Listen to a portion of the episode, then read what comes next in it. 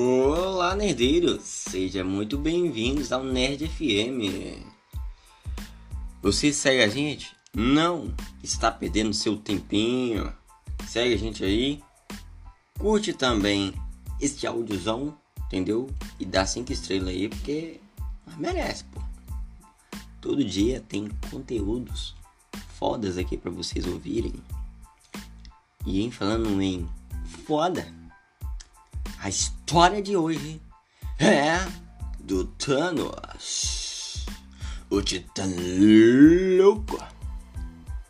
Mas, que por incrível que pareça, ele realmente não é exatas palavras um vilão. Ele simplesmente tem os seus ideais porém métodos estúpidos. Mas enfim, Thanos foi um dos últimos filhos de Lars, progenitor da segunda colônia de Eternos em Titã e de Susan, a última sobrevivente da colônia original de Eternos em Titã. Nascido com a pele roxa e com um corpo enorme devido à síndrome deviante, Thanos era uma criança sombria que ficou obcecado com o conceito da morte.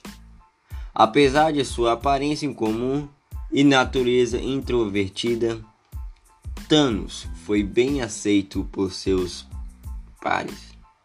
Ele era um intelectual gentil que sonhava em se tornar um cientista como seu pai. Negligente. Mas, no entanto, sinais de sua verdadeira natureza começaram a se levantar cedo. Por exemplo, ele gostava de desenhar animais mortos, apesar do vômito, na perspectiva de realizar uma dissecação, a vida de Thanos chegou a um ponto crítico quando uma garota misteriosa o convenceu a explorar com seus amigos uma caverna perigosa para superar seu medo de matar.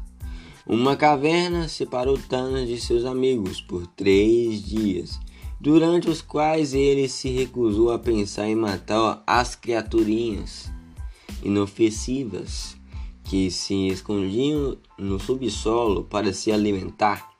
Quando ele encontrou seus amigos, eles foram mortos pelos animais que viviam na caverna. Depois que Thanos retornou à sociedade, a mesma garota o convenceu a voltar para a caverna e matar as criaturinhas em, por vingança. Agora vamos para o nascimento do Titã Louco. Baseado nas HQs, acompanhe comigo. Na época em que era adolescente, Thanos se destacou academicamente e aprendeu mais rápido do que aprendia. Ele começou a vivenciar criaturas em segredo para obter conhecimento enquanto procurava por uma resposta à sua composição genética anormal. A garota que ajudava a superar o medo de matar tornou sua confidente. A busca de Thanos por resposta se transformou em matança de outros titãs, realizando os primeiros assassinatos na história do Titã. Apesar de declarar que seus dois primeiros assassinatos seriam os últimos, Thanos acabou matando novamente e descobriu que ele gostava disso. Thanos se apaixonou pela sua confidente, que permitiu e motivou ainda mais as ações de Thanos, mas ela o rejeitou. Depois de assassinar 17 pessoas no total, Thanos matou Susan na esperança de encontrar seu corpo e chave para quem ele era, tanto espiritualmente quanto fisicamente. Ele deixou o Titã depois jurou matar e encontrar um, um trabalho, servir como uma tripulação pirata, com quem ele explorou o cosmo.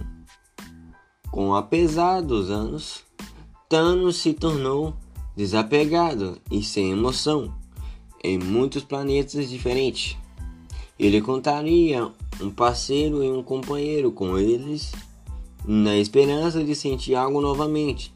Sem sucesso, ele sempre os abandonou e os bebês que eles deram.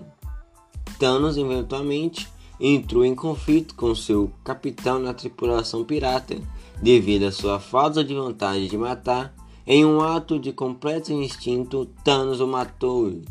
Posteriormente, assumiu o controle da tripulação. Vocês querem a parte 2 do Thanos?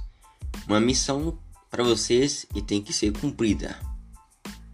Compartilhe para todos os otakus. Mostre que você faz parte da família Nerdeiros. É isso mesmo. Se você faz parte da família Nerdeiros, você tem que compartilhar para todos os otakus. Pois assim a gente saberá que você quer a segunda parte.